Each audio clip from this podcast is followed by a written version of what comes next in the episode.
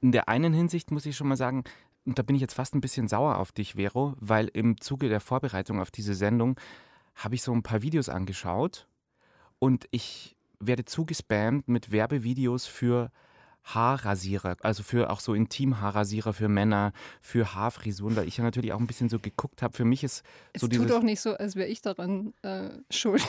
Nee, aber das wäre vor dieser Sendung wäre nicht passiert, wo ich noch wusste, dass ich kein echter Mann bin.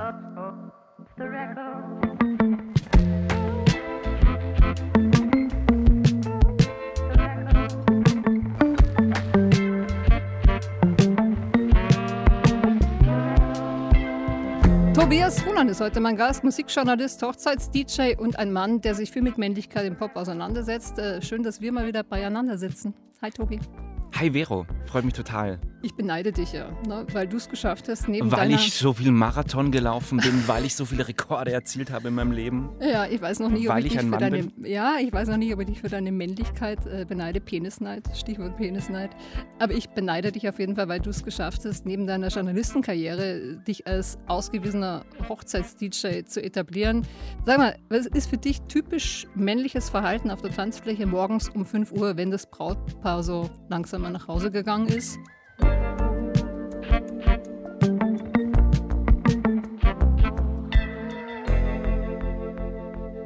Es gibt drei Szenarien, die sich immer wiederholen. Das eine ist, wobei da sind Frauen auch gerne dabei. Da kommt dann die äh, mit 90er Killing in the Name of Phase, Rage Against the Machine. And now you do what they told you. And now you do what they told you. Wo alle ganz hart äh, nochmal sein möchten. Dann gibt es die Nummer mit total Hemd aufgeknöpft, Krawatte so zum Stirnband und dann wird Luftgitarre gespielt. Und dann aber wirklich auch so diese, ja, das ist alles so vorhersagbar. Also ich habe da so einen gewissen Voyeurismus entwickelt. Also die Typen, die vorher noch so die, die den ganzen Tag damit beschäftigt waren, so Status, ihre Statussymbole in, in Smoking verpackt vor sich herzutragen, das zerbröselt dann alles so. Und das dritte Szenario. Aber wieso zerbröselt's? Das ist ja Ich ganz stimmig, ne? Die, ich finde die Luftgitarre ganz stimmig. Stimmt. Aber es hat so was Lächerliches. Also was Überzeichnetes vielleicht. Die spielen irgendwie so was nach, was sie denken, dass sie in der Jugend waren, in der Pubertät, wo sie hart waren. Und ich finde nichts lächerlicher, als wenn Leute im Hochzeitskostüm zu Guns N' Roses Paradise City proben. Take me down to the paradise city where the grass is green and the girls are pretty. Take me home. Du für einen Hochzeits-DJ bist du aber ganz schön streng, ne? Also ich meine, so ein Schneid- Abend Nein, das- lebt, oh Gott, das lebt, darfst du nicht machen. Nee, das, jetzt, äh, ich meine, das lebt ja auch von Nostalgie, oder? Aber gut, äh, äh, also wir sind Aber ja- eine, ich habe noch Ja? was Drittes vergessen. Ja? Also es gibt diesen Quotenrocker so ein bisschen. Also mit Summer of 69, da triggerst du ihn. Also das ist so austauschbar, es ist so, so massenkompatibel, da kann sich jeder drauf einigen. Was in den letzten zwei Jahren mehrfach passiert ist, ist Billy Joel, der Piano Man. And the piano it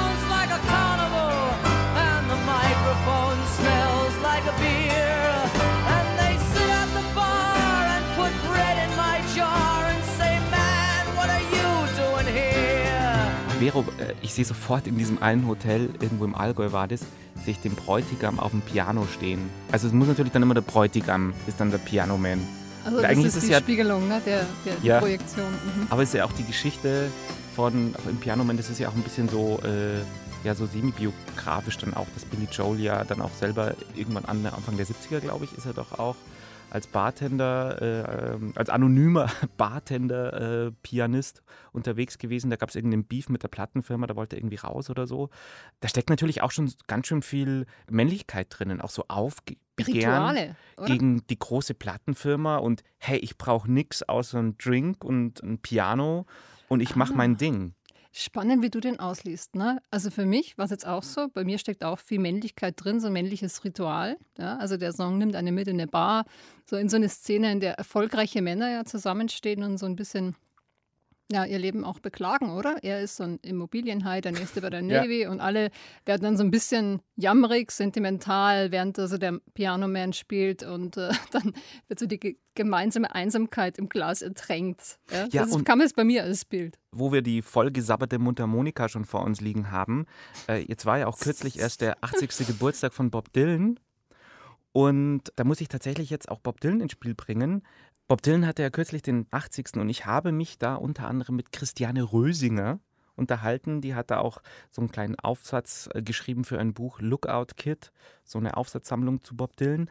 Und die hat dann sich das Lied äh, Don't Think Twice, It's Alright vorgeknöpft. Mhm. Und die hat mhm. gesagt, naja, Männer identifizieren sich mit dem Sänger, das ist klar. Und Bob Dylan singt ein Lied, ja so, come on Baby, es ist vorbei, aber hey, äh, du warst doof, ich zieh weiter, ich bin, muss, muss jetzt mein Einsamkeits-Lonesome äh, durchziehen, aber hey, don't think twice, it's alright. Passt schon. And it ain't no use in turning on your light, babe.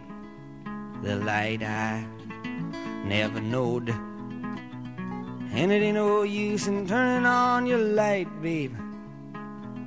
I'm on the dark side of the road. But I wish there was something you would do or say to try and make me change my mind and stay. But we never did too much talking anyway. But don't think twice, it's alright. Und die Frau wird aber so ein bisschen so in die, äh, zum Objekt gemacht. Und die Rösinger sagt, als Frau, auch als Zuhörerin, musst du einfach ganz konsequent und nicht nur bei Bob Dylan einfach dich zum Subjekt des Songs machen. Mhm. Und nicht so, ah, Bob lästert jetzt in dem Song so, hm, insgesamt ein bisschen ab über, über die, die Frau Frauen, und ich ja, bin eine Frau ja. und, ja, und, und, und, und, lästert Bob Dylan ja auch ein bisschen über mich. Nee, das muss man halt von vornherein umkehren. Mir fällt da ein Song ein, weil sie ist ja nicht die erste Frau, also es gibt ja viele Frauen, die auch Bob Dylan schon gecovert haben. Ich finde die aller, allerbeste kenne ich mich dazu, äh, ist Odetta. Und die hat das auch, ne? also das, was du ansprichst, die macht sich auch zum Subjekt und äh, singt that Baby, I'm in the mood for you. Sometimes I'm in the mood, I wanna leave my lonesome home. Sometimes I'm in the mood, I wanna hear my milk cow moan. Sometimes I'm in the mood, I wanna hit that highway road. Then again, then again, then then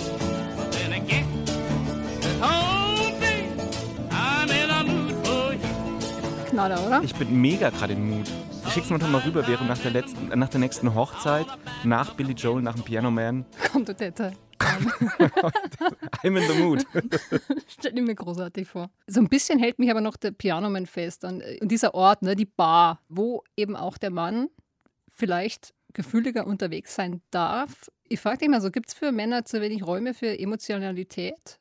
Da muss ich sagen, bin ich wahnsinnig gern eben so Hochzeits-DJ und vor allem, wenn sich es über das ganze Wochenende erstreckt, weil du da alle Emotionen und Bedürfnisse so mitkriegst, von extrem feierlich, von Etikette, was man tun muss, was man, äh, wo so ein bisschen ja so anständig vorhersagbar auch ist. Und dann gibt es natürlich diese Überschwänglichkeit, da wird dann auch noch die Vergangenheit, die Jugend, äh, die Kumpelfreundschaft wird so heraufbeschworen. Es ist eigentlich nichts peinlich.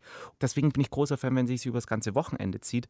So eine totale Katharsis die Leute können quasi alle ihre Bedürfnisse ausleben. Das Harte, die Luftgitarre, das Schmusige, mhm. den Pianomann. Nicht, dass ich da jetzt so groß belesen wäre in dem Bereich, aber ich habe mich halt da schon auch ein bisschen auseinandergesetzt, auch mit meiner eigenen Vita. Ich bin da schon so ein äh, C.G. Jungjünger, äh, der so sagt, oh, okay, ja, okay. ja, ja, ja ganz, ganz schnell erzählt, ja, ganz schnell erzählt. Aber so dieses, jeder Mensch hat so einen weiblichen Anteil und einen männlichen Anteil in sich. Und im Optimalfall ist es ausgewogen. Und es ist auch noch kein Problem, wenn der eine Teil ein bisschen überwiegt. Schwieriger wird es, mhm. wenn der andere so massivst unterdrückt wird, dann wird es ungesund. Dann wird es äh, schwierig. Mhm. Aber das ist ja auch, warum man heute also kaum, man kann ja also kaum drüber sprechen, was ist männlich, was ist, was ist weiblich, typisch weiblich. Ne? Da sagt ja jeder, ne? sofort geht man diese Reflexionsschleife und sagt, okay, das gibt es nicht. Ne? Also das, äh, man muss das Biologische vom Sozialen auch ein bisschen trennen. Und umso mehr, glaube ich, wenn man das zulässt, ja, dass man so beide Seiten hat, umso mehr muss es einen ja auch wirklich kränken, einschränken, einen fertig machen, in welchen gesellschaftlichen Zwängen man unterwegs ist. Ne? Das zeigt für mich übrigens auch dieser Piano Man, wo wirklich also nachts eigentlich darüber gesprochen wird, wie hart das ist, ja? wie man seinen Mann stehen muss. Und ich meine, dass man da untergeht, das haben wir Frauen ja auch, ne? welche Role Models, welche Erwartungen sind wir eigentlich ausgesetzt? Und die Männer ja zunehmend mehr. Also die müssen ja auch in verschiedenen Kontexten ja, sich verorten. Und das ist schon eine große Herausforderung, glaube ich, für einen Mann. Da sind wir zwar nicht direkt dann bei der Musik, aber da sind wir wieder bei diesen Videos, die ich mir vor der Sendung angeguckt habe. Hast du dir da angeguckt? ähm, dieses Suggerieren nach außen und zeigen, was für ein harter Mann man ist. Also man kann jetzt nicht jedem die ganze Zeit auf der Straße erzählen, hey, ich bin der Lonely Bartender und schlag mich durch und äh, die Plattenindustrie kann mich mal, ich schaff's auch ohne die. Aber dieser Look mit den langen Bärten und dieser Man-Bun, weißt schon, dass du die Haare hinten so zu einem Dutt, zu einem Oma-Dutt machst. Für mich ja fast schon hipsterig. Ja, es hat eben noch so eine zweite Ebene. Und dann sind wir eben bei diesen Ja, welche? Videos. Welche- Weil ich habe mir dann auch gedacht, jetzt schaue ich mal so ein. Nee, welche, sag mal, welche Ebene hatten das? also ich würde das gezielt auch nochmal auf diese Männlichkeit. Also ich muss, ich muss so tun, als ob ich gerade einen Triathlon around the world gemacht habe mit dem Bart. Das musste er ausstrahlen. Und ach, du, ich hatte so wenig Zeit, ich konnte mir jetzt gerade noch die langen Haare zu so einem Dutt hochkräuseln. Also sich optisch aufregender machen, als man eigentlich so ist. Ich lerne dich heute ganz neu kennen, ne? mit welcher Härte du da mit deinen Männern um dich herum da ins Gericht gehst. Du, wir, haben noch, wir sind noch nie mal beim Part Rennrad-Rivalität angekommen. Ja, da ist, mhm. findet ja auch so eine Uniformierung statt. ja. Also Competition ist, ist, ist das Thema. Ich weiß nicht, Competition ist das eine Thema, ja. Leder ist das andere. Leder, ja. Ich wollte gerade sagen, vielleicht auch Inszenierung von Männlichkeit. Und du, Ja. hast, du hast ja gesagt, wir müssen heute einen Song, möchtest du unbedingt Ja, hören? Äh, Judas unbedingt. Priest. Ich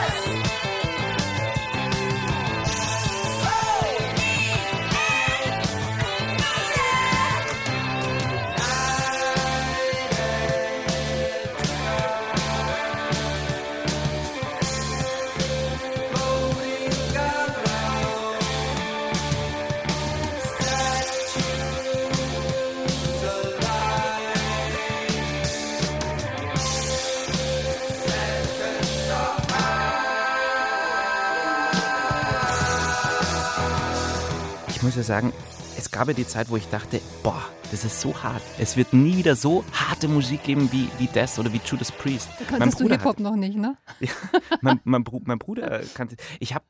Das ärgert mich jetzt tatsächlich, weil er so äh, musikmäßig und so, so mental in der 80er Metal-Phase stehen geblieben. Den mal zu fragen, was er denn dazu gesagt hat oder was er sich jetzt so denkt, wo er erfährt, dass der Mann oder der Sänger der Band, von der er so viele Platten hat wie von keiner anderen, dass äh, der Sänger schwul ist. Rob Halford. Der hat sich aber schon in den 90ern, glaube ich, geoutet, oder? Ich glaube, jetzt hat er ein Buch geschrieben, aber Genau. er hat es, glaube ich, mal ein MTV-Interview, aber ob das so rezipiert wurde in Deutschland, weiß ich jetzt Ja. tatsächlich nicht. Ich habe da auch mal so dann reingelesen und äh, tatsächlich dieses Lederding, dann würde man sofort sagen, ja, das ist ja bestimmt, der ist ja auch dann so ein, so ein Ledertyp. Und er sagt, das war für ihn überhaupt gar kein äh, homoerotisches äh, Momentum. Die haben das halt irgendwann mit dieser Ledernummer so ausprobiert und mit Lederkutten, mit Motorrad auf die Bühne fahren. Das ging ab wie Luzi. Das hat sich dann so als Image so verfestigt. Und da sind sie dann so dabei geblieben. Und der konnte ganz gut trennen zwischen Job ist Job, Bett ist Bett. Ja, ich weiß gar nicht, ob es so mit Leder zu tun hat, mit so einem Fetisch gleich, sondern Ja, das ist äh, ja egal, wieder ob, ein ob, Klischee. ob Das na, brauchen ja dann die Heteros wieder. Um das für sich zu sortieren. Nee, das also meinte ich jetzt gar nicht. Denn, denn ich glaube wirklich, ne, also Männlichkeit, wie du sagst, wir haben so beide Anteile in uns und das so in so einer Pubertätsphase zum Beispiel auszuloten und so nach Formen von Männlichkeit zu suchen. Ich glaube, da macht sich jeder Mann auf den Weg und also ich glaube, dass es tatsächlich dann so einerseits eine riesige Projektionsfläche sein kann, dass du da, also das ist ja eine Männlichkeit im Metal, die kannst du im, im realen Leben ja kaum noch bringen. Ja. Ne? Und dass es so ein Eskapismus ist oder so eine Fantasie, ja, das wäre ich gern als Mann. Und das ist ja egal, ob du schwul bist oder hetero doch. Also es ist ja nicht nur äh, diese ganzen Totenkopfsymbole in den Metalband-Logos, was ja mittlerweile fast possierlich putzig aussieht, aber früher, ich fand das total hart, ja, diese ganzen, ähm, was haben wir denn so, Iron Maiden, auch diese ganzen Totenkopfmaskottchen, das war ja nicht nur so, äh, du, wenn du das gemocht hast und als T-Shirt getragen hast, hast du ja auch ein bisschen gezeigt, ich flirte nicht mit dem Tod, ich tanze mit dem Tod, so ungefähr. Und ich weiß auch Ah. immer noch zum Beispiel der große, es sind immer diese ominösen große Brüdergeschichten. Ich war mal bei, bei einem Kumpel und wir haben mit Tetris gespielt im Computerkellerzimmer von dem großen Bruder, der in meinen Gedanken immer noch 2,12 Meter groß ist und so erwachsen, wie ich den damals empfunden habe, so erwachsen werde ich mich nie fühlen in meinem Leben, ganz ehrlich. Und der hatte so ein riesiges Iron Maiden Poster, glaube ich auch. Und es lief dann auch immer Breaking the Law, Breaking the Law und wir haben nebenbei Tetris gespielt.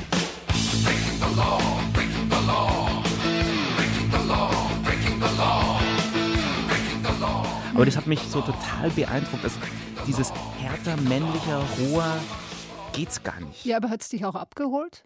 Ich wollte, dass es mir gefällt, als es dann mit diesen Partys anfing, so zu Teenagerzeiten. Auch ein Bild, das ich nie wieder vergessen habe. Genau, Moschen.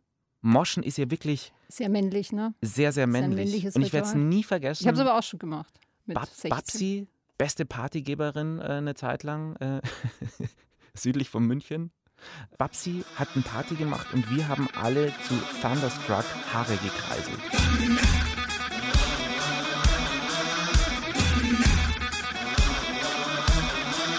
So, und jeder hat nach rechts und links immer so ein bisschen geschielt, wer länger durchhält. Und eigentlich taten allen schon die Köpfe weh, aber es musste noch gemoscht werden. Und was dieses ganze Bild so absurd machte, Vero, Hm. äh, an der Seite hing ein großes, ein riesengroßes Bild von Franz Josef Strauß, Na, der da so hätte wahrscheinlich nicht dick Segen sich so, so runtergelächelt hat. Diese Jugend ist heutzutage nicht mehr, wir sind auch nicht mehr das, was es einmal war.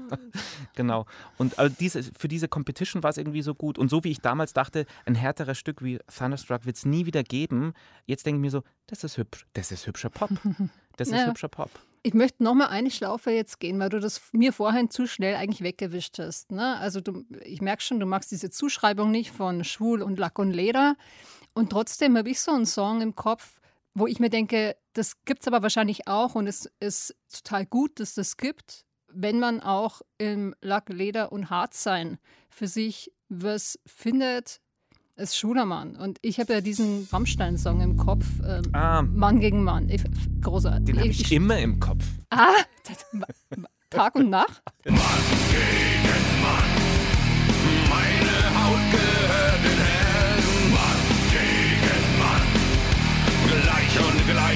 gern, Mann gegen Mann. Ich bin der Diener zweier Herren, Mann gegen Mann. Gleich und gleich gesellt sich gern. Sehr hart, sehr homoerotisch, äh, wie ich finde, und äh, einfach wahnsinnig schlau gemacht. Und Till Lindemann natürlich auch ein sehr männlicher Mann. Oder? Oder Ähm, geht so? Er ist ein guter Otter. Zu Rammstein, warum ich auch großer Rammstein-Fan geworden bin. Zum einen, also wenn man ja diesen Background dieser Band ja auch ein bisschen kennt, die kommen ja eigentlich vom Punk und äh, Mhm. Provokation, Spielen mit Symbolen und Tabus ist ja da inbegriffen. Ja, das ist ja da eingepreist. Und ich habe äh, wahnsinnig gerne gelesen und noch viel gerniger äh, gehört die Hörbücher von Flake, von dem Keyboarder von Mhm. Rammstein, der Tastenficker. Und du kannst danach auch nichts mehr ernst nehmen. Also der klingt wie der netteste Mensch, mit dem du sofort in den Urlaub fahren wollen würdest, um mit äh, Billy Joel zusammen Whisky zu trinken, zu dritt. Und ach, Tom Helford nehmen auch noch mit. Passt schon. Und da gibt es dieses kleine Detail und das ist schon wichtig, das zu sagen, weil mir das so hilft, diesen ganzen zelebrierten Männlichkeiten so eins auszuwischen und das so zu entlarven als total lächerlich. Ja? Zum Beispiel erzählt er einmal, die haben ja auch diesen ölverschmierten Look ja so Mhm. zelebriert. Haut, ja. Und, und weißt du, wie sie das gemacht haben? Die haben sich natürlich kein echtes Öl drüber geschüttet. Weißt du, wie sie, was sie da gemacht Ich haben? weiß es nicht. So. Sie haben so, so Kaffee, so Kaffeesatz genommen, so drüber geschmiert. Und äh, Flake hat dann irgend, ja, und Flake hat dann irgendwann gemerkt, dass er nicht mehr schlafen kann, weil er herausgefunden hat, dass dieses Koffein über die Haut auch aufgenommen wird. Und dann hat er angefangen, ist umgeschwenkt auf koffeinfreien Kaffee. Und der hat aber nicht mehr so gut geklebt. Und mit diesem Wissen schaust du jetzt nochmal ein Rammstein-Video an. Ja. Wie ist denn bei dir mit, äh, mit, mit Metal? Also mein, meine Metal-Gehversuche waren ein bisschen harmlos, würde ich mal so sagen, und überschaubar. Mich hat es jetzt auch nicht zu so einem Metal-Freund, hin, Metal-Mann hingezogen. Hattest du so den Quoten-Metal-Freund in deiner Jugend? Meine Jugendliebe war erst Punk und hat sich dann stärker zum Metal hin entwickelt und ich konnte das nur ironisch sehen, mein ganzes Leben lang. Also ich kann das total wertschätzen, weil ich tatsächlich finde, das sind die besten Gitarristen, die es gibt. Die Metal-Gitarristen sind einfach hervorragende Handwerker an der Gitarre.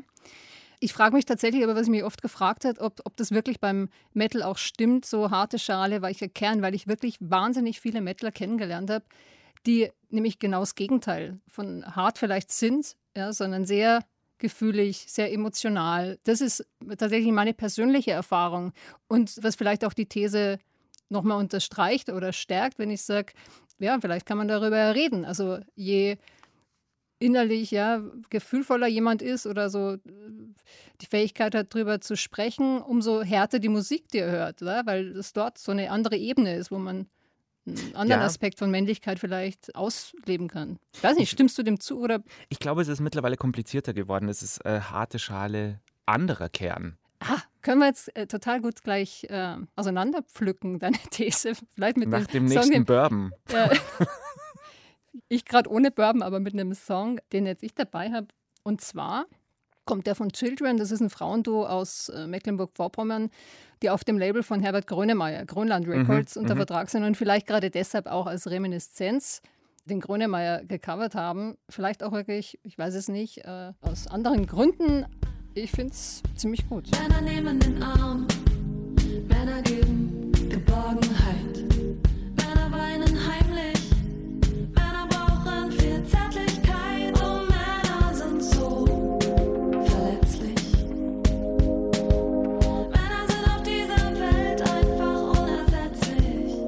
mag den Song ja gerne in der Version, weil er gar nicht so ironisch manövriert ist. Ich habe jetzt, glaube ich, zum ersten Mal wirklich, wirklich länger als vier Sekunden aktiv auf diesen Text gehört von Männer von Grönemeyer. Echt?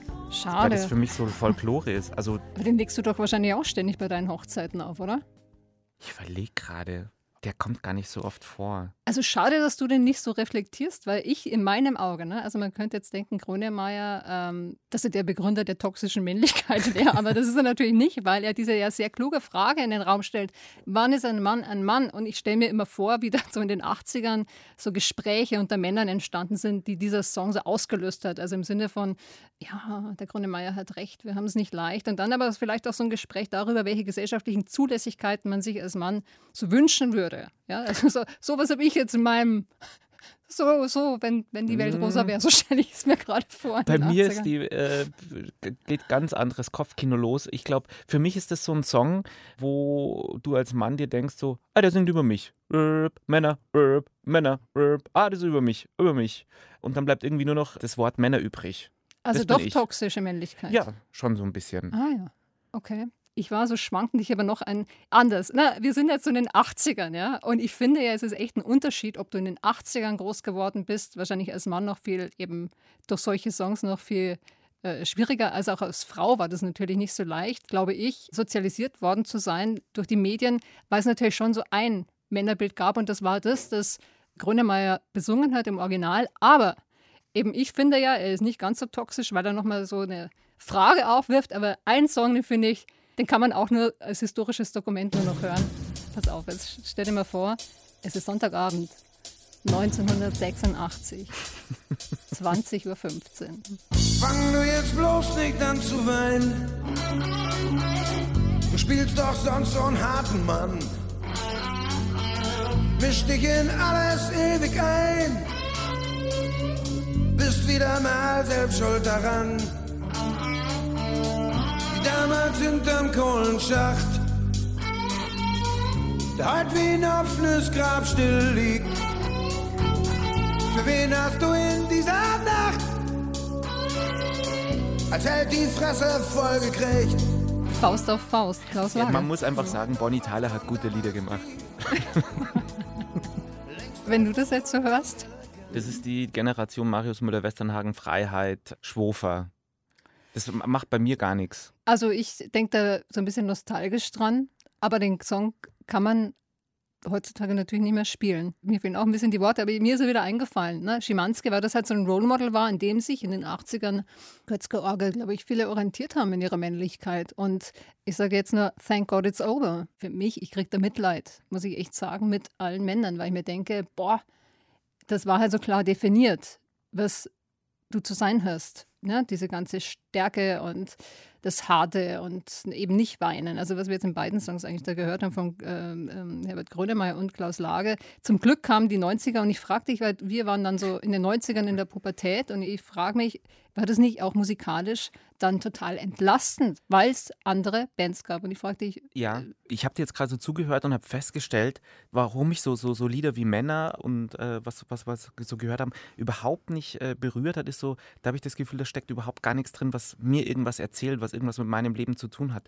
Bei Grönemeyer ist egal, was er singt, ich denke immer an Bochum und Kumpels. So, das hat nichts mit mir zu tun, das erzählt mir nichts. Es kann Mhm. noch so deutsch und gut getextet sein. Ich verstehe es nicht, es macht nichts mit mir.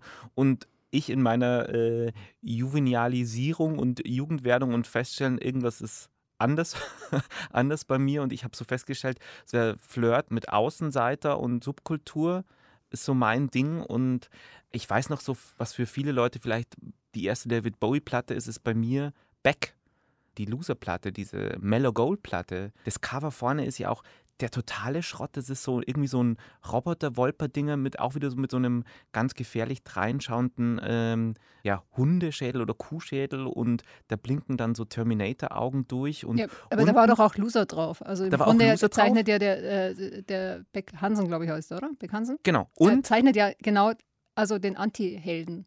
Genau, und äh, man darf aber nicht vergessen, bei diesem Roboter-Wolper-Dinger unten so eine Penisrakete und äh, die Granate hing noch drunten, äh, die dann so das, das Gemächt dann noch so komplettiert hat. Das Ja, hat mich so total gekriegt. Kann, kannst du das auch deuten irgendwie? Ich weiß nicht, wenn ich jetzt einfach sage, das hatte was mit mir zu tun.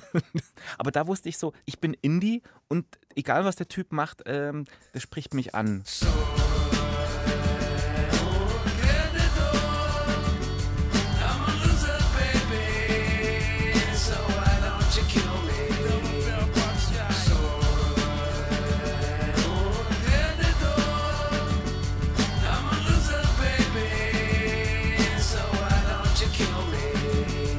schon so Grunge-Überschneidung. Ne? Genau, und jetzt die totale Experten-Backfrage für dich. Weißt du eigentlich, was er da genau singt, Vero? Dieses na, na, na, na, na, na, I'm a loser, baby. Was ist das, was er davor singt? Weißt du das, also ohne, ohne jetzt im Netz dazu gucken? Nee, ich google nicht. Sag mal. Er singt auf Spanisch Soy un perdedor. Ich bin ein Verlierer. Ich finde es gerade auch so eine gute Beobachtung von dir mit äh, der Erlösung für viele Leute. Das war es für so viele Leute, dieser Song. Nicht, dass jeder so dachte, ich bin Loser, aber so dieses was anderes zulassen und ich bin jetzt nicht gleich irgendwie äh, ein Loser, wenn ich jetzt da mit eurem Wettbewerbs-Metal äh, oder mit, mit diesem Konkurrenzding, wenn ich da jetzt nicht gleich mitmache, macht ihr mal schön eure Competition aus. Mhm. Also das hat mir sehr, sehr, sehr, sehr gefallen. Also die, diese Platte, ich glaube, bis heute, glaube ich, meist gehört von mir. Da sind ja auch so ganz wilde, harte Stücke drinnen, so Mhm. ganz wütende Sachen. Da ist ja Loser fast noch so die poppigste aller Nummern auf dem Album. Mir fallen so in den 90ern auch noch andere Role Models ein, bei denen ich mir denke, die waren sicher entlastend als Mann. Also Tokotronik garantiert. Ja. Oder ähm, Oder Ja. Tokotronik. Tokotronik Dirk von Lozo. Und auch so, wenn ich jetzt bei Tokotronik äh, bin, Dirk von Lozo, den darfst du ja nie interviewen, also beziehungsweise nie zu Songtexten befragen, weil die natürlich sagen so, naja, dafür haben wir den Song geschrieben. Wir brauchen nichts mehr dazu sagen. Und deswegen konnte man so wahnsinnig viel, also ich hatte da schon so meine kleinen äh, Boyfriend-Fantasien, bei dem hier zum Beispiel. Das letzte Mal war's komisch, doch ich muss gestehen, ich glaub, es lag an mir. Ich dachte mir, verschon mich. Wenn du sagst, dass du so viel kommunizierst. Ich habe oft nachgezählt. Hin und wieder waren es, glaube ich, nur drei Geschichten in dem Song, aber am Ende waren es dann schon vier Geschichten von dir, von Tokotronic. ja, aber was ist deine Geschichte zu dem Song? Es ist so ein einziges Luftschloss. Es ist jetzt auch nicht irgendwie nur schön, es ist eher sowas, so eine Liebe, die dann nicht so wirklich rund läuft, sagen wir es mal so. Eher so verschmähte Liebe, aber selten ein Song, der, der sich so intim angefühlt hat für mich wie vier Geschichten von dir. Also ich, ich hatte immer so das Gefühl, diese Band macht nur Lieder für mich. Anders als Judas Priest. Ne? Weiß es nicht. Ich Aber was, was, was holst denn du bei Tokotronic raus? Also, was natürlich jetzt auch eine sehr große Frage ist, weil es ja schon so viele Lieder und, und Entwicklungen gab bei der Band. Aber Wenn es um Männlichkeit geht, tatsächlich war, also ich habe die viel gehört damals auch. Und äh, ja, ich habe auch mal gedacht, jeder Song ist aus mir herausgeschrieben. Also ich habe mich da praktisch in die Perspektive von Dirk von Lotze so reingelegt. Ich weiß nicht, was das erzählt, aber ich glaube, also es wäre für mich jetzt nicht so eine Männlichkeit gewesen, die mich damals angesprochen hätte. Aber tatsächlich, weil man kam so aus den 80ern und auf einmal kamen diese neuen Männerbilder. Und ich dachte mir dann wahrscheinlich auch so mit 14 erstmal, ja, netter Kumpel. So vielleicht, ja. Und, und auch, ist ja auch okay, ne? Also das ist ja auch ein Prozess als junge Frau, dass man so für sich auch klar kriegt, was mag ich. Das ist ja auch für eine Frau, ist Männlichkeit ja auch ein Thema. So. Und Hättest du dir mal gewünscht, äh, so einen Freund zu haben, der aussieht wie Henry Rollins oder so? ich hatte einen Freund, der aussah wie Henry Rollins. Habe ich jetzt auch gelesen. Henry Rollins zum 60. Geburtstag. Der Typ ja eh ein Phänomen. Nach wie vor lebt total straight edge mäßig. So kein Alkohol. Ist auch Single, findet es auch total gut so. Ja. Äh, lebt gesund. Und ich habe jetzt ein Interview mit ihm gehört, dass er erzählt hat, er ist total genervt, dass eine BBC-Interview-Situation oder eine Frau von der BBC hat ihn äh, interviewt und ihm toxische Männlichkeit vorgeworfen. Dieses zur Schaustellen seines stählernen, durchtrainierten Mhm. Körpers und die Tattoos. Und das sei ja toxische Männlichkeit. Da war ich dann aber auch kurz davor, nochmal auf Wikipedia nachzuschauen, was ist denn jetzt bitte schon daran toxisch oder was ist denn toxische Männlichkeit? Habe ich da was was ist verpasst? Ja, was ist es für dich, toxische Männlichkeit? Also Toxische ich glaube, mit Männlichkeit ist Optik, der, tut der, äh, der Henry Rollins tut ja erstmal niemandem weh, ne? muss man sagen. Ja, und das, das finde ich so affig. Also ich glaube, da wird ein bisschen zu inflationär mit dem Begriff äh, toxische Männlichkeit umgegangen. Vielleicht, weil es einfach auch dann doch zu äh, oder es einer Begriffsschärfung bedürfte. Was ist für dich auf Anhieb toxische Männlichkeit? Ja, für mich ist das rein aufs Verhalten. Auf Schon, Fall. oder? Ja, auf jeden Fall Optik hätte ich jetzt damit nicht in Verbindung gebracht. Aber auch dein Bart vorhin nicht, ne? Mit dem Dutt. Also das finde ich so, da triggert es bei mir gar nichts. Das ist für mich völlig okay, weil sie, ne, also eine Optik wie fühle ich mich wohl, ist für mich nochmal eine ganz andere und eine sehr persönliche Frage. Die führt vielleicht zu einem Song, den du auch nochmal mitgebracht hast, den ich nicht kannte, aber du hast mir gesagt, den möchte ich unbedingt heute Ja. mitbringen. Ich weiß gar nicht, wie ich es beschreiben soll. Du kannst es wahrscheinlich besser. Mich hat er nur, ich fand es nur schön, das Video zu sehen von Perfume Genius Hood. You would never call me baby if you knew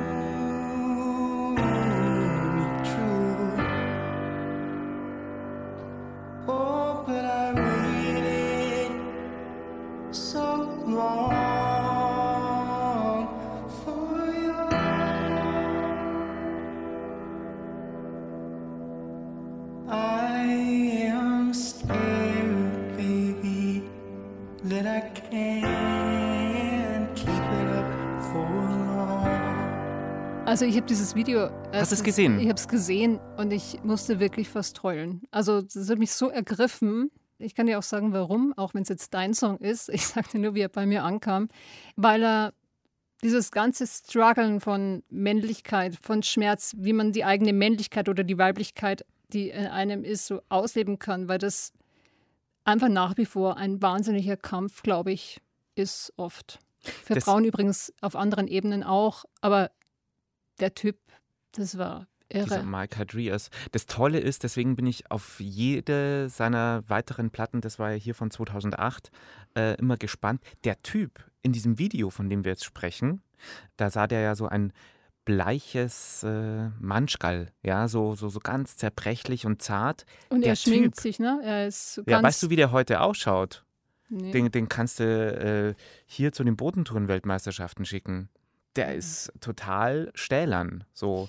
Aber eben auch diese körperliche Kraft. Ich habe das ganz genau verfolgt bei dem, wenn's, auch wenn es musikalisch das jüngere Övre von Perfume Genius mir dann nicht ganz mehr nicht ganz mehr so gefallen hat, aber dass er auch so seinen Struggle, den er eins zu eins seine Lebensgeschichte da reingebracht hat, also dieses Hadern und dieses ich wurde immer nur verkloppt, das musste auf Platte gepresst werden und äh, dieses hey, ich mache mich frei von dem allem und bin stark genug und äh, diese neue Stärke, mir kann nichts mehr und niemand mehr, hat er halt auch dann in, in diese Body Transformation gelegt.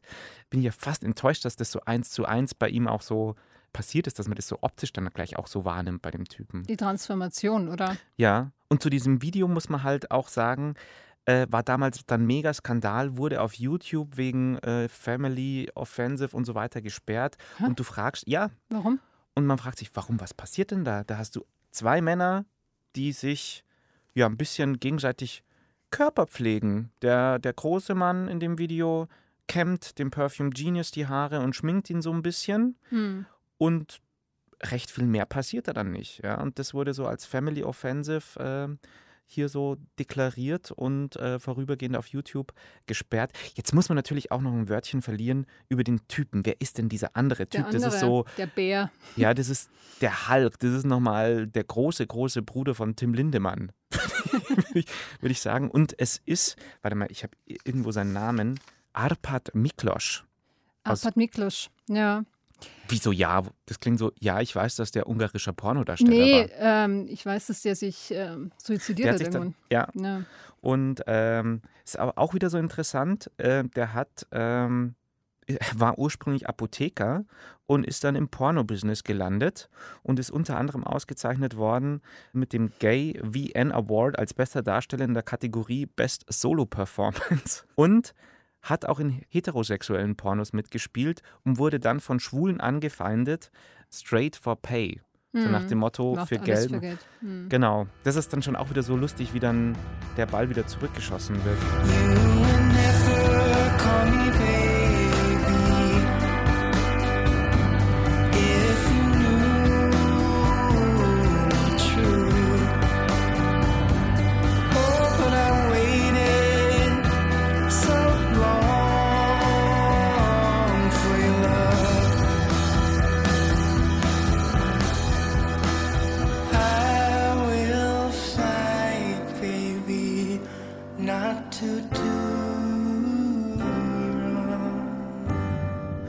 gerade, äh, wenn man so jetzt in diese Zeit noch 90er schaut oder Perfume Genius, äh, sich nochmal so vor Augen hält, wie viel Weiblichkeit verträgt Männlichkeit, habe ich mich gefragt.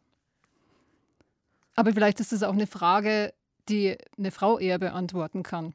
Darf ich dann nochmal irgendwie einen Schlaumeier? Ich Ja, ein- damit, ein komm, Buch- du bist Das ja auch ein Schlaumeier. Ich habe ein Buch in der Hand, liebe Vero, und es ist eins dieser Bücher, wo du sagst, oh Gott, was für ein schlimmer Titel, was für ein schlimmes Cover. Und dann merkst du, oh Gott, es wird noch schlimmer. Auf Seite 10 stellst du fest, die hat dieses Buch über mich geschrieben. Und hör bitte auf, über mich zu schreiben. Das Buch heißt, Weh, du lachst jetzt, Verletzlichkeit macht stark. Von Brené Brown.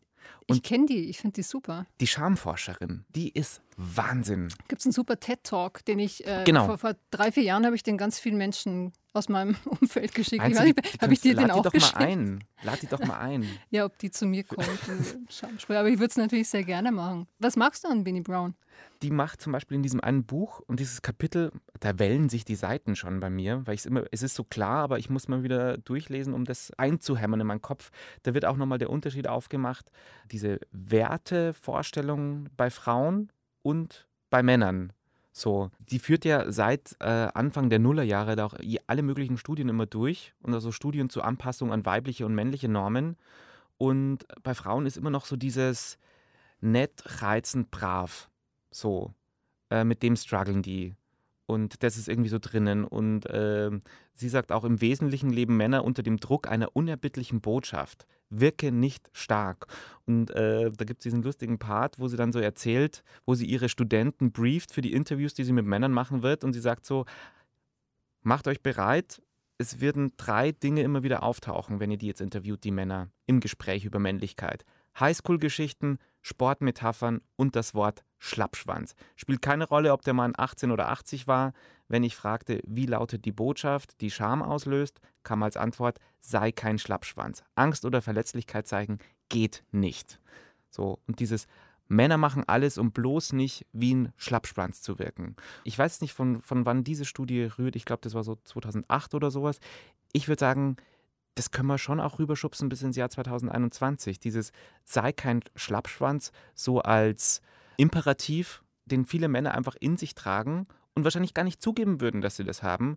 Ich Hm. glaube, das gilt und gilt und gilt und gilt. Ich merke gerade, dass der, der Pop vielleicht so eine Fantasiewelt ist, ne? wo, wo halt so viel Wunsch reingelegt wird, dass es auch anders sein könnte. Ich glaube, dass es ähm, tatsächlich für Frauen dieses Netzsein manchmal eine Hürde ist, gerade so in Berufskontexten, weil wenn man da mal ein bisschen die Arme hoch und dann los und ein bisschen dominanter, sage ich mal, ist, dann ist man ja sofort nicht mehr so weiblich. Der- Mann, wenn der so ist, dann ist er durchsetzungsstark und die Frau ist eben dominant. Und äh, ja, eben, der Pop ist dann vielleicht so eine Welt, in der das halt nicht mehr so ist und wo andere Geschichten erzählt werden. Jetzt habe ich einen Song dabei, der für mich jetzt aber nochmal zeigt, ja, da wird so eine Fantasie erzählt, ein Mann ist gefühliger. Und ähm, ich rede vom äh, Song Halai, Halai, Halai, Halai von den Bright Eyes, wo Conor Oberst äh, die Geschichte erzählt, ja, von der Trennung. Und da zeigt er so sein ganzes Leiden, wie es natürlich Conor Oberst immer ganz gerne macht. Stichwort Emo. Jetzt haben, wir endlich, jetzt haben wir den Emo dabei. Und er erzählt aber dann, und das finde ich den spannenden Aspekt, er erzählt jetzt dann gleich, auf was das trifft. Nämlich auf eine Frau, die sich ja dann tatsächlich auch von dieser Jammerigkeit, wie er das nennt, abgestoßen fühlt. Thank you and hang up the phone. Let the funeral start. Hear the casket close. Let's pin split black ribbon to your overcoat. But laughter pours from under doors in this house. I don't understand that sound no more. Seems artificial, like a TV set. Well, hola, hola,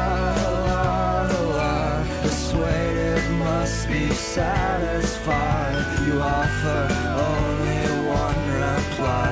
You know not what you do. But you tear, tear your hair from roots of that same head. You're twice removed. Now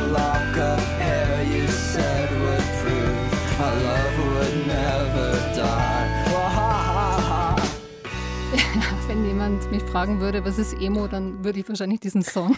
Ah, ich weiß noch, als äh, Connor diesen Song äh, geschrieben hat, äh, wir saßen nebeneinander und er hat mal wieder, war wieder todtraurig, äh, weil er das Marmeladenglas nicht ausgekriegt hat. Und ich, der ich ja mittlerweile durch meine Sportkletterei zum Mann gereift war, hatte mir das Marmeladenglas rübergereicht. Und, Ist das jetzt eine äh, echte Geschichte? Nee. Nee, aber ich mir hätte, aber sie hätte so echt sein können. Sie hätte so echt sein können. Deshalb, mir aber jeder macht Witze über Conor Oberst auch ein bisschen. Das tut mir auch total leid. Jetzt ist ja, der hat so früh angefangen. Das ist vielleicht die Tragik. Der war schon mit 13 auf der Bühne. Jetzt, der hat so unser Alter, so knapp über 40, oder? Ja, also es ist, irgendwann ist so ein bisschen zu viel Gewinsel. Aber mir ist es tatsächlich jetzt eingefallen, nicht, dass ich mich jetzt über diesen Songwunsch von dir, dass ich das jetzt irgendwie so ins, ins Lustige äh, ziehen will, aber mir ist dann auch eingefallen, ähm, tatsächlich das mit diesem Marmeladenglas. Ich fand es dann total super und, und ich fühlte mich so sehr, sehr männlich, als ich gemerkt habe, hoppala, durch dieses Klettern, was halt einfach nur bei mir mit Sport zu tun hatte. Das brauchen wir jetzt nicht groß noch äh, rausfinden, warum ich jetzt zum Klettern angefangen habe. Aber dieses, hey, ich kriege ja Muskeln, äh, hey, ich bin ja stark, hey, mich fragen Leute, ob ich äh, ihnen das Marmeladenglas aufmache, fand ich, fand ich total super. Ist es die Geschichte, die ist echt? Klar ist die echt. ähm, aber wir, war, wir waren ähm, diese, wie viel Weiblichkeit verträgt Männlichkeit, genau.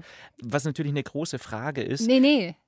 Nee, nee. Wie, wie, ja, genau. Wie viel Weiblichkeit, doch, du hast recht, wie viel Weiblichkeit verträgt Männlichkeit aus der Perspektive? Und ich habe den Song ausgewählt für eine Frau.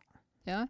Und bei dem Song denke ich mir, ich finde die Musik großartig, aber so, als ich in dem Alter war, als ich das gehört habe, mein Gott, klingen wir jetzt gerade alt, ne? Aber da wäre mir das auch noch zu weich gewesen. Ich glaube, ich muss zu ein paar Schleifen gehen, um selbst so eine Zulässigkeit an Männlichkeit an mich ranzulassen. So, jetzt wird es ein bisschen psychologisch hier. Ne? Jetzt Aber zeige ich mich ganz so schön, ein- aber So ein, du und Conor Oberst. Wir wissen jetzt nicht so viel. Ich glaube, der ist nicht ganz leicht so in der, in der Handhabung. Dann muss er ja dann gerade in den frühen Nullerjahren so äh, mit seinem Settle Creek Label ja viel auf die Beine stellen.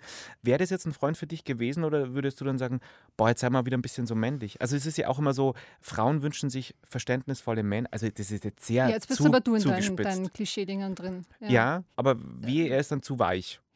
Weil dann muss er, also so, weißt Ja, du, dieser, dieser der, der muss schon, ja, das ist einfach, das muss man anerkennen, dass es auch nicht leicht ist, das zu verhandeln. Ne? Aber ich glaube, es hilft erstmal, ja, wäre das ein Mann für dich? Ich glaube, man muss so rausfinden, glaube ich, jeder so individuell, was er für Bedürfnisse hat. Und ich glaube, ein ganz großes Bedürfnis, und ohne das geht, glaube ich, Beziehung ja gar nicht, ist schon sich zeigen zu können und äh, über Gefühle sprechen zu können und auch sich auseinandersetzen zu können über Gefühle. Ich glaube, sonst funktioniert eine Beziehung ja sowieso nicht. Und deshalb ist diese Gefühligkeit, die ja oft so als unmännlich noch immer dargestellt wird oder vielleicht äh, mag der eine oder andere Mann, aber sicher auch die eine oder andere Frau darunter leiden, dass er nicht so einen Gefühlszugang hat. Aber die, glaube ich, ist tatsächlich notwendig. Also deshalb Gefühligkeit wäre jetzt für mich kein, also kann es gar nicht sein, Mhm. Aus, Ausschlusskriterium, ne? Also oder ist, ist für, für mich für Männlichkeit, sag mal, mittlerweile zwingend notwendig. Mhm. Ja? Aber mir zeigt dieser Song, ja, dass es eben auch für Frauen ein Weg ist, den man zu gehen hat, dass man bei Männern so eine äh, verschiedene Formen von Männlichkeit zulässt. Ja? Das ist jetzt vielleicht auch Arbeit, ja. Ja. Weiß ich nicht. Für mich vielleicht. Weil du das sagst, mir fällt da jetzt noch was ein. Ähm, etwas, was ich bis vor drei Jahren überhaupt nicht kannte und äh, seitdem intensivst aufgesogen habe, ist äh, die Drag Queen Kultur. Für mich doktert das ja an an diese, wie viel Weiblichkeit ver verträgt Männlichkeit. Ich würde einfach nur auf die äh, Castingshow ähm, RuPaul's Drag Race verweisen. Sowas, wer es nicht kennt, Nee. sowas wie Germany's Next Topmodel in gut und Heidi Klum auch sowas wie Heidi Klum in gut. Das ist RuPaul, Andrew Charles, so Drag Queen Ikone, sehr politisch, sehr schlau und, und entertaining. Die haben auch für diese Serie auch mittlerweile jede Menge Emmys gewonnen. Da geht es eigentlich um nichts anderes als, wie viel Weiblichkeit verträgt Männlichkeit. Da hast du die männlichsten Männer, die sich in kürzester Zeit in Drag Queens verwandeln da habe ich dann auch gemerkt, dass hinter dieser Drag-Kultur, das ist nicht nur Fasching auf hohem Niveau mit ganz viel Schminke, sondern einfach so Grenzen von Männlichkeit und Weiblichkeit auszuloten. Jetzt habe ich persönlich mit Drag-Kultur so eigentlich gar nichts am Hut. Ich habe nicht das Bedürfnis, äh, hier so eine Drag-Queen-Karriere zu starten. Und trotzdem habe ich das Gefühl, dass in dieser ganzen Drag-Kultur ganz viel drinsteckt, äh, was, was mich ausmacht und wo ich sage, da werden ähm, alle Elemente von Männlichkeit auf eine sehr feine Art verhandelt. Spiel den mal an, Tobi. Äh, das ist jetzt ein Song zusammen mit äh, Miley Cyrus, die ja auch schon vorkam in diesem Podcast bei dir, Vero, und nicht so gut wegkam. Ich liebe Miley Cyrus mittlerweile, weil die, glaube ich, auch so eine angenehme Wurstigkeit entwickelt hat und deshalb mit RuPaul gesungen hat. Die hatte so einen Camo-Auftritt in der Serie und hat sich als Mann, als Studiotechniker verkleidet. Und das war natürlich eine blau, äh, eine Steilvorlage für diesen Song, der heißt Catitude. Also da steckt die Katze drin und die Attitude.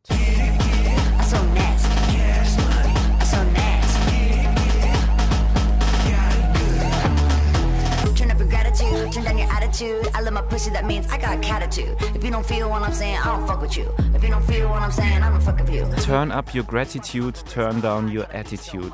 I love my pussy, that means I got catitude. Du sagtest ja gerade, da wird so viel Männlichkeit verhandelt. Warum? Jetzt nicht in diesem Song, das ist nur einer von, von vielen tollen Songs aus dieser Staffel.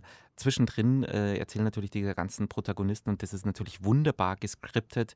Ihre Outing-Geschichten, ihre Entwicklung hin zur Drag-Kultur, ihr Leben jenseits der Drag-Kultur und äh, in diesen Lebensläufen äh, der Protagonisten, da entdecke ich mich dann schon auch wieder. So, also da kann man auch wieder ganz hervorragend andocken und die bei den Spielelementen der Show, sage ich mal, gewissermaßen, in den Rubriken, äh, das ist ja ein ganz, ganz großer Referenz. Eimer ähm, an alle möglichen Personen und Filme und Songs, die in der, in der, der Queer-Popkultur der vergangenen Jahre und Jahrzehnte. Es ist schon ein bisschen nerdig. Wo genau findest du dich da? Also, das hat jetzt wahrscheinlich nichts mit dem explizit Draghaften zu tun oder doch? Oder sind es diese, einfach diese Outing-Geschichten, die dir nahegehen auch vielleicht? Was bei RuPaul halt so schön funktioniert, der Typ RuPaul tritt halt als RuPaul, also als Andrew Charles auch auf und dann auch aber wieder als äh, Drag Queen. Und äh, es geht beides, sehr männlich zu sein, sehr weiblich zu sein und äh, das dazwischen ist äh, Spielmasse, die man kreativ auffüllen kann. Und am Ende stehen dann alle da und äh, beten im Chor, If you cannot love yourself, how the hell are you gonna uh, love somebody else? Remember, if you can't love yourself, how in the hell are you gonna love somebody else? Can I get an amen up in here? Amen! All right, now let the music play. Das ist nett. So. Ja, das hat sowas, ja. Ich Ist finde, das hat auf jeden Fall noch sowas total was Umarmendes und man macht so, glaube ich, mit dem Song wirklich so Frieden mit sich oder es unterstützt einen dabei, so Frieden mit dem zu machen, was man ist und es auch zu lieben. Ne? Und da kann, oh, egal ob wie viel männliche und weibliche Anteile und was es noch alles gibt, Ja. es ähm, versöhnt einen so mit sich selbst in dieser Suche. Äh, Tobi, ich finde es immer so bereichernd, mit dir zu sprechen. Und ähm, Ich sage nur, turn up your gratitude, turn down your attitude. I love my pussy, that means I got catitude. so, Sonst habe ich immer einen Schlusssong. Was machen wir jetzt? Ich habe einen Song, Ja. der heißt, weil wir über Männlichkeit im Pop gesprochen haben und das umgekehrt. Und ähm, in diesem Zusammenhang fällt mir Elvis Presley ein, der im Jahr 1967 auch nicht mehr die beste Phase hatte. Aber ähm, da gibt es einen Song, der heißt Yoga is as Yoga does. Was macht Elvis Presley, der alte Primat? Rennt in ein, äh, in ein Yogastudio einer Frau hinterher oder weil er der Frau hinterher rennt, muss er ins Yogastudio und landet in der Yogastunde und macht sich da zum Affen und singt ein Lied, Yoga is as Yoga does, unter anderem darüber, was für ein Schmarrn, was macht es für einen Sinn, sich wie eine Brezel zu verknoten und macht sich zum Deppen und macht sich natürlich auch über Frauen lustig. Und den kann man doch hören.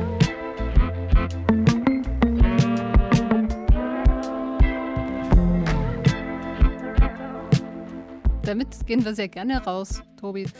Ähm, wir haben sicher ganz viel heute nicht dabei zum Thema Männlichkeit, aber ihr habt sicher ganz viele Songs, die bei dem Thema bei euch aufgeploppt sind gerade und die möchte ich natürlich alle hören. Schreibt äh, gerne eine Mail an offtherecord@deutschlandradio.de, gerne auch mit einer Begründung, warum der eine oder andere Song für euch wichtig ist und abonniert auch gerne unsere Playlist auf Spotify oder abonniert den Off the Record Podcast da, wo ihr ihn am liebsten hört. Dann verpasst ihr keine neue Folge hier. Tobi, wir äh, bringen uns in Stellung, ja? So, jetzt. Jetzt Bringst du, bist schon in Position? Elvis, der alte Schürzenjäger, im. Ah, ja. Ah, ja, jetzt gut. Ah, im Handstand. Endlich im Handstand. and yoga will never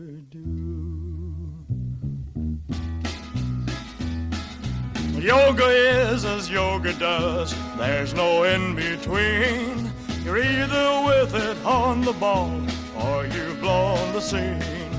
I can see looking at you, you just can't get settled. How can I even move? Twisted like a pretzel.